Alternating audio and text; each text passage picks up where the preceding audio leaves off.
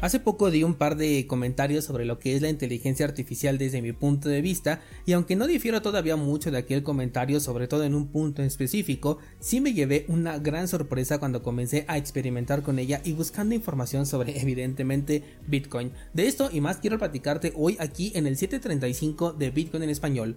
Comenzamos.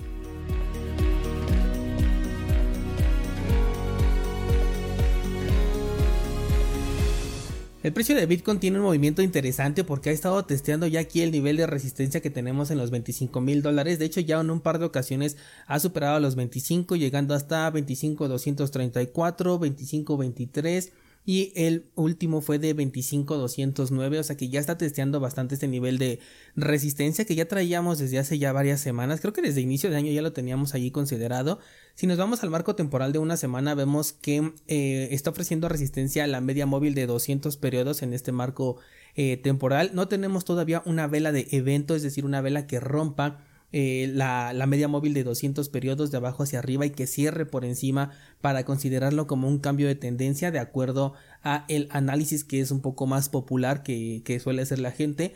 Eh, pero no sé, yo creo que sí lo vamos a poder romper. Se ve bastante fuerte ahorita el movimiento, bastante sólido. Creo que tiene eh, bastante potencia. sin embargo, creo que también lo va a hacer de manera pues pausada. No le veo un, un movimiento tan acelerado. Creo que va a ir poco a poco, pero no lo sé, yo estoy especulando que esta semana eh, sí se puede romper este ya nivel de eh, resistencia, puedes, puede cerrar la vela por encima de la media móvil de 200 periodos y a partir de ahí, bueno, pues buscaríamos una confirmación. Recuerda que tienes las ideas trading publicadas ya en cursosbitcoin.com, hasta el momento van tres, mañana publico otra, eh, la de Bitcoin ya está por supuesto por ahí. Y de cualquier forma tú ya sabes cuál es mi estrategia, tengo a la media móvil de 20 periodos como un indicador para mí y desde que esta media móvil fue rota con una vela bastante eh, grande para mí ya eh, fue un cambio de tendencia. Sin embargo también me gusta confirmar con este o con esta otra ruptura aunque eh, mis movimientos pues yo los empiezo a hacer desde la media móvil de 20 periodos. Te sugiero que lo pases a checar cursosbitcoin.com diagonal ideas.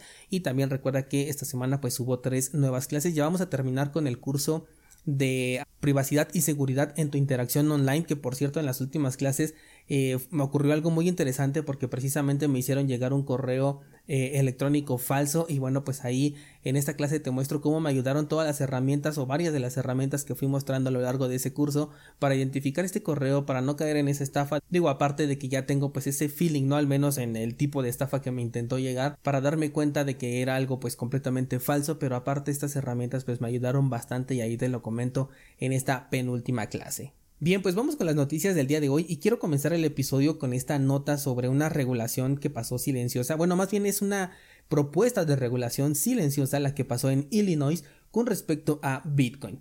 Bueno, afecta a todo cripto, pero Bitcoin aquí sí está involucrado y por eso me, me llama la atención.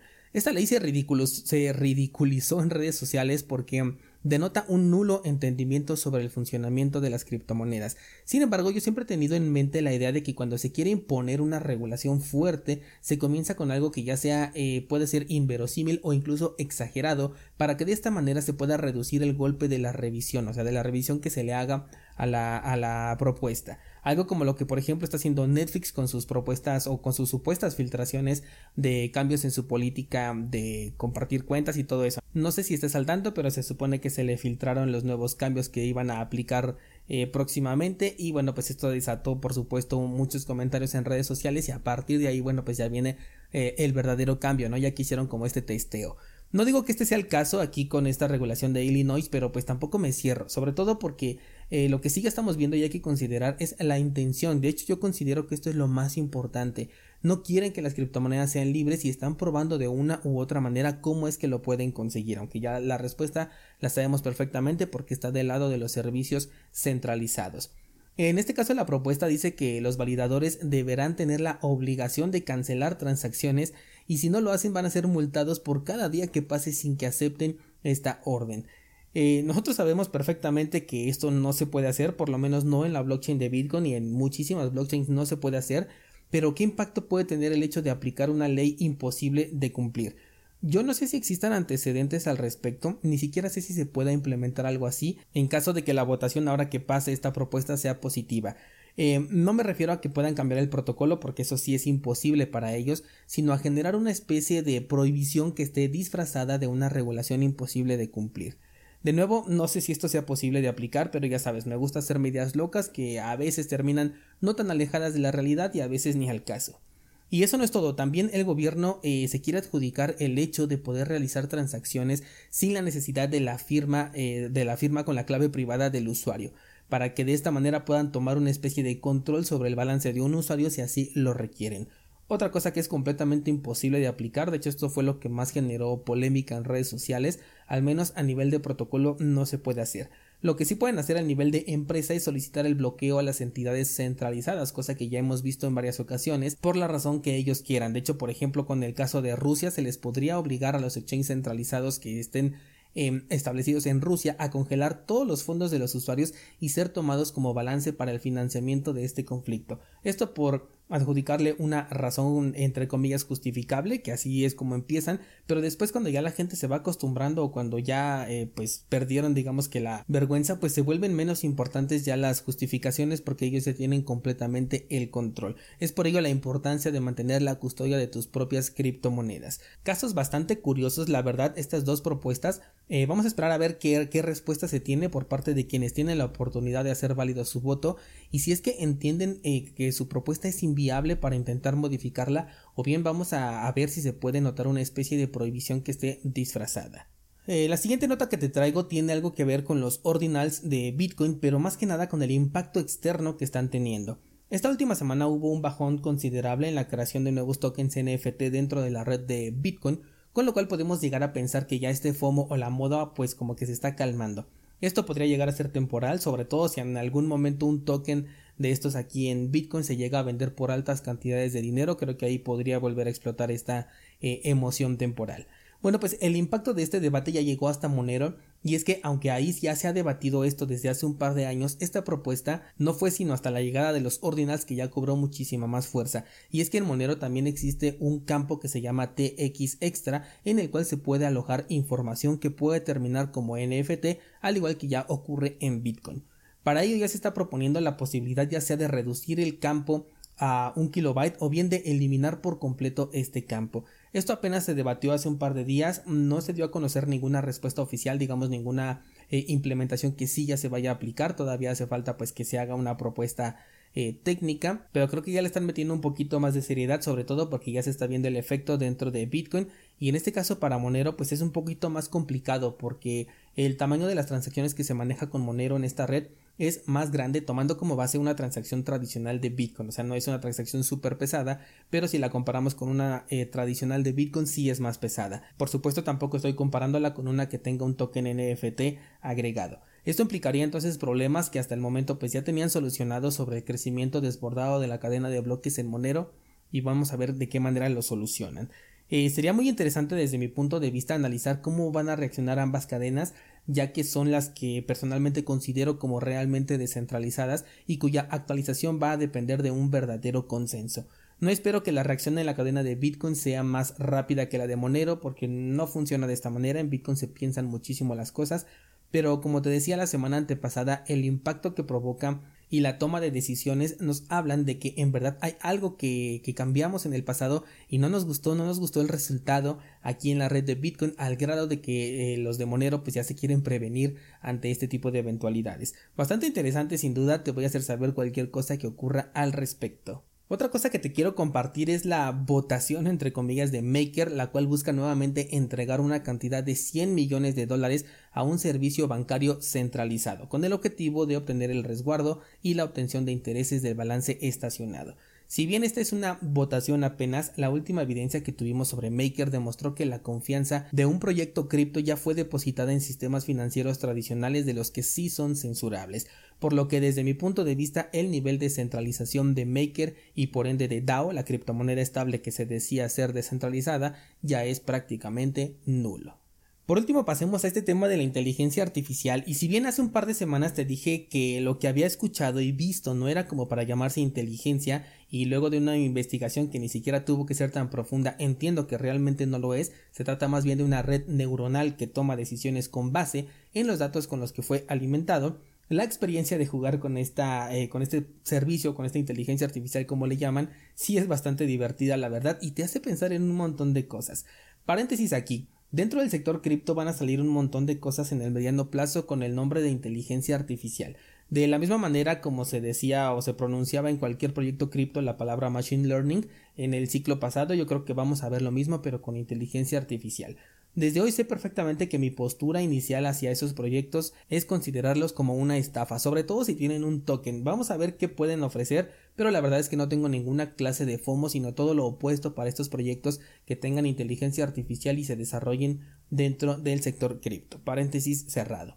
Quizás llegué un poquito tarde a, eh, estas preguntas, pero la verdad es que a mí no me había mucho llamado la atención hasta este punto esto de la inteligencia artificial o esto del chat GPT.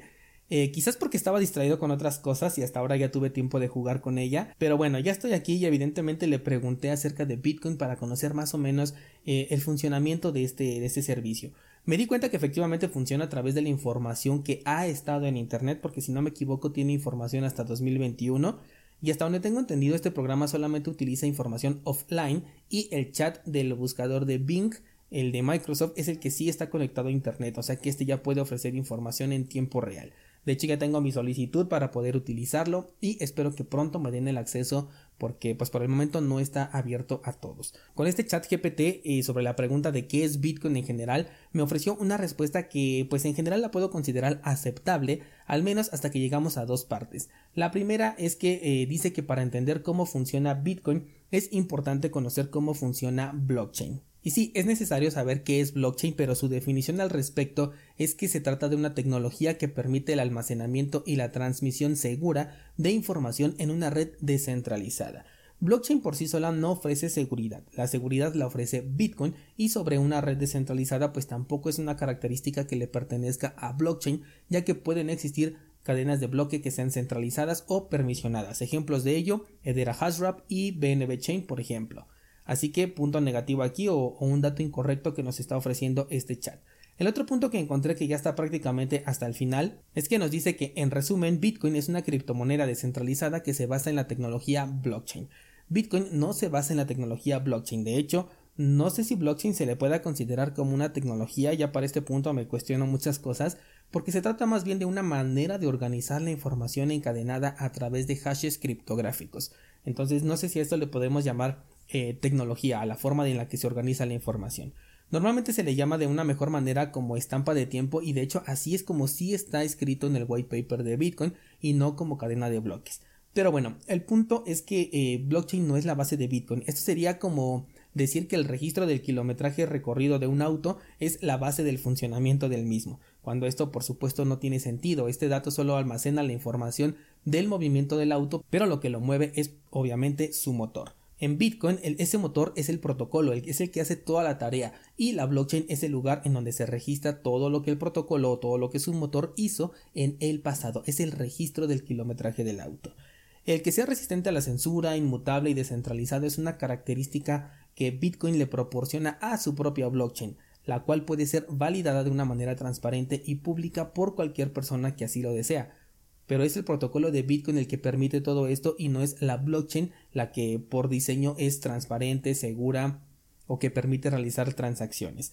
Esto también me hizo preguntarme cuántas veces hemos escrito a lo largo del tiempo o dicho esto de que la blockchain es la tecnología que se encuentra detrás de Bitcoin. De hecho, en mis primeros episodios de podcast yo también decía esto, estaba equivocado y en cuanto lo identifiqué inmediatamente hice el cambio, les avisé y a partir de ese entonces he dicho una y otra vez que blockchain no es la tecnología que está detrás de, eh, de, Bitcoin. Pero entonces sí me hizo cuestionarme, ¿no? Pues cuántas veces lo hemos escrito que este chat que está alimentado con un montón de información del pasado, pues eh, lo considera como la información de mayor relevancia, incluso después de que ya se desmintió este argumento por muchas personas durante ya también varios años.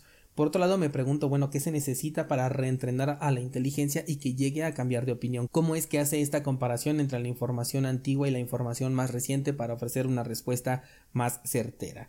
Un experimento sin duda bastante interesante. Cuéntame descentralizado si tú ya jugaste con esta aplicación y qué impresiones tienes, qué aplicaciones crees que pueda tener en el futuro y sobre todo esto, ¿crees que las próximas aplicaciones cripto sean creadas a través de este tipo de inteligencias clonando alguna ya existente? Lo digo porque de por sí, por ejemplo, todos los que terminan en Swap, PancakeSwap y PolkaSwap y todo eso son clones prácticamente de Uniswap. Y todo esto se hizo sin la existencia abierta de esta clase de programas que ahora hacen las cosas muchísimo más sencillas. Yo me pregunto qué será ahora que esta eh, herramienta está a nuestra disposición. Anteriormente, pues únicamente una persona con un poquito ya más de conocimiento sobre el código podía crear estos, aunque sean clones, y en este caso con el chat GPT eh, podría ya una persona novata incluso generar una aplicación que se diga ser descentralizada y que tome como base el código de otra. Espero tus comentarios en el grupo de Discord. Muchas gracias y hasta mañana.